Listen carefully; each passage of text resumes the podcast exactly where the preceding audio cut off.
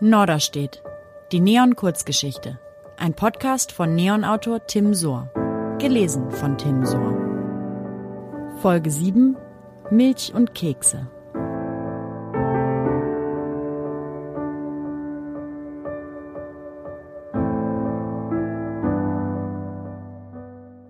Was bisher geschah. Fiona ist inzwischen wieder in Norderstedt, weil in Hamburg irgendwie alles in die Brüche gegangen ist. Ihr Manuskript wollte keiner haben, wegen der Schulden von der Literaturagentur, die keine war, kann sie ihre Miete nicht mehr zahlen und dann war da noch die wirklich beschissene Trennung von Lenny. Also hat sie jetzt doch erstmal einen Job in der Versicherungsfirma von ihrem Vater angenommen und da ihren Ex Max wieder getroffen. Und jetzt ist sie ziemlich durch den Wind. Der Winter kann gar nichts. Das wusste Fiona spätestens seit dem ersten Weihnachten ohne Max. In der Zwischenzeit hatte sie einmal Hamburg und zurück erlebt. Es waren erst wenige Wochen vergangen, seit sie nach Norderstedt zurückgekehrt war. Ihr war längst klar geworden, dass sie einen großen Fehler begangen hatte, indem sie Max verlassen hatte, und sie wusste auch, dass diese Einsicht viel zu spät kam. Aber so richtig schlimm wurde es erst rund um die Feiertage. Das erste Weihnachten ohne Max war das schwierigste. Es war ihr sogar egal, dass sie immer noch keinen Verlag für ihren Roman gefunden hatte und dass sie der mausgraue Büroalltag in der Firma ihres Vaters fast um den Verstand brachte.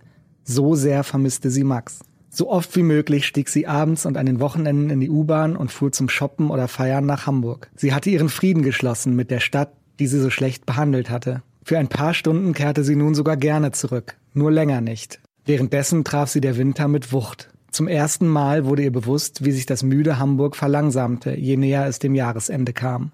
Sie starrte in den Schnee und stellte alles in Frage. Sie mochte die Leute, die lächelten, wenn es schneite, aber sie selbst konnte das nicht. Wenn sie durch den Schnee stapfte, fragte sie sich, ob sie wohl ankommen würde.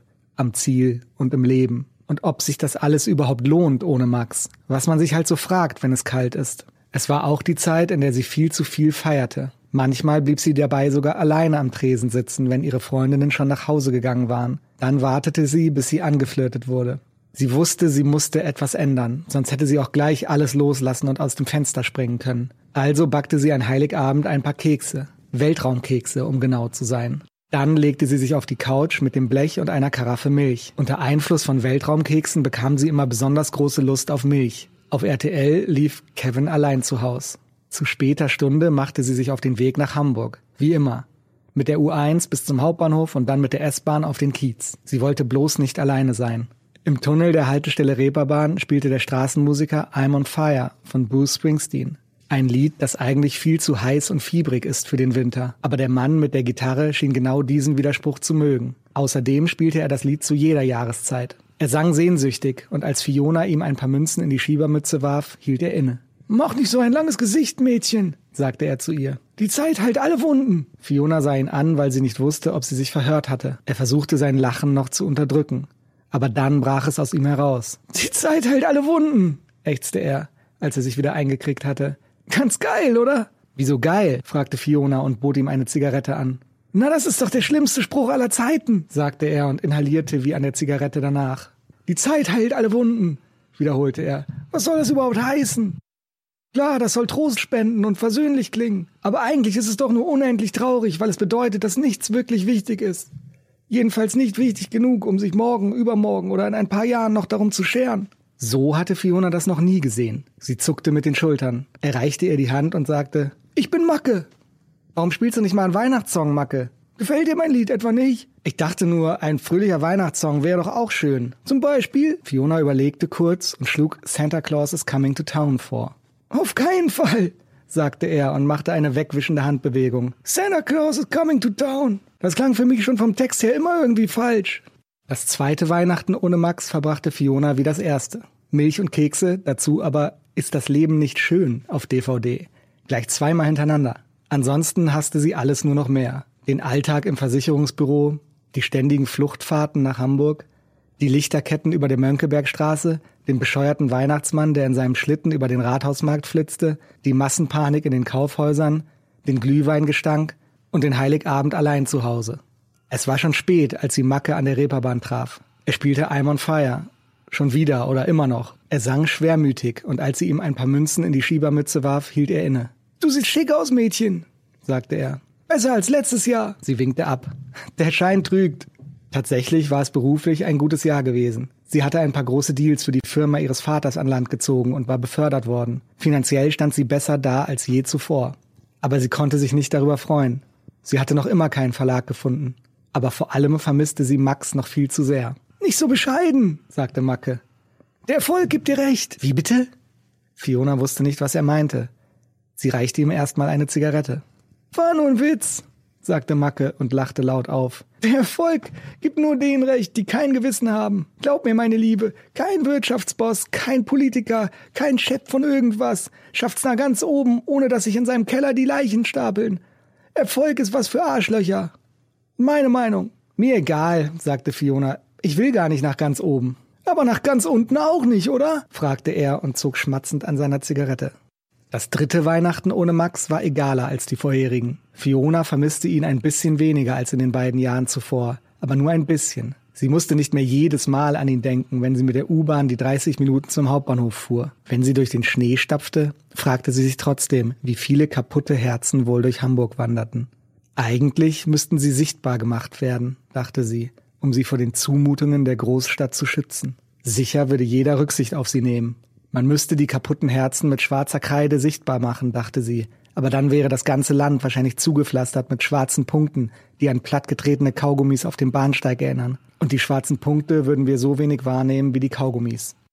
Die Kälte konnte sie in diesem Winter immer noch nicht leiden. Sie erinnerte sie ständig daran, dass sie älter wurde.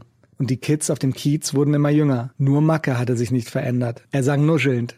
Und als Fiona ihm ein paar Münzen in die Schiebermütze warf, hielt er inne. Mädchen, was ist der Unterschied zwischen einer leeren Dose Bier und einer vollen Dose Bier? fragte er wie ein Quizmaster. Hä?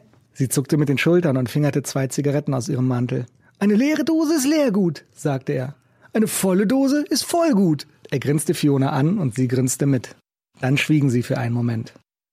Mach dich nicht verrückt, sagte er schließlich und klopfte ihr wie einem Kumpel auf die Schulter. Wird schon werden. Die guten Dinge kommen zu denen, die warten können. Fiona sah ihn an und konnte sich ein Schmunzeln nicht verkneifen. Meinst du das ernst? Endlich brach er in sein dreckiges Gelächter aus und rief, Natürlich nicht, Mädchen. Ich warte schon mein halbes Leben, aber was Gutes ist mir noch nicht passiert. Die Jahre vergehen auch viel zu schnell, sagte Fiona. Ich hoffe, das nächste Jahr wird besser als das letzte, sagte er und stieß den Rauch durch die Nase aus. Das hoffe ich jedes Jahr.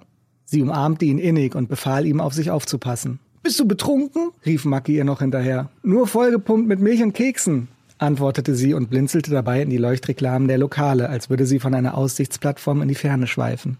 Das vierte Weihnachten ohne Max war das erste Weihnachten mit Felix. Wie im Kino war plötzlich alles anders. Sie hatte nicht mehr darauf gehofft, aber dieser Winter konnte alles. Er war irgendwie milder, aber der Schnee nicht so matschig und es ging kaum ein Wind. Sie spürte nicht mehr diesen Drang, ständig nach Hamburg fahren zu müssen.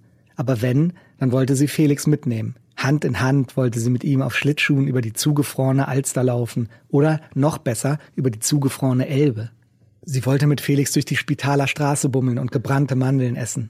Keine Milch mehr, keine Weltraumkekse. Schließlich wollte sie wissen, wie ihr geschah. Außerdem hatte sie irgendwo gelesen, dass Milch für Erwachsene auch längst nicht so gesund sein soll wie für Kinder. Sie konnte den Winter riechen, den Zimt und die süßen Heißgetränke. Sie inhalierte tief und wollte nirgendwo anders sein. Jeden Abend notierte sie alle Eindrücke. Sie schrieb inzwischen nicht mehr, um einen Verlag zu finden, sondern nur noch, wenn sie Lust hatte. Seitdem machte es ihr mehr Spaß als je zuvor. Am Tag vor Heiligabend war sie mit Felix auf dem Weg nach Hamburg, zum Weihnachtsmarkt am Spielbudenplatz. Sie stiegen an der Reeperbahn aus. Diesmal fühlte es sich an, als hätte Macke nur auf sie gewartet. Er sang leidenschaftlich, und als Fiona ihm ein paar Münzen in die Schiebermütze warf, hielt er inne. Er musterte erst Fiona, dann Felix, und als er verstand, strahlte er von Ohr zu Ohr.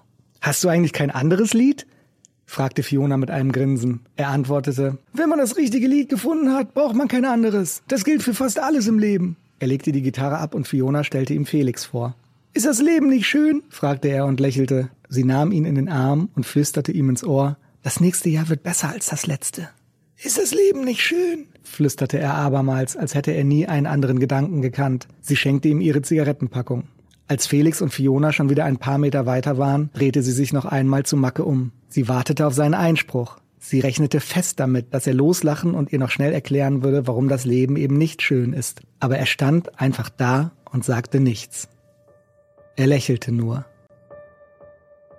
Norderstedt. Die Neon-Kurzgeschichte. Ein Podcast von Tim Sohr, Autor der Romane Woanders ist auch scheiße und Für immer und Amy. Das war Folge 7, Milch und Kekse. Alle Folgen gibt es auch zum Nachlesen auf neon.de.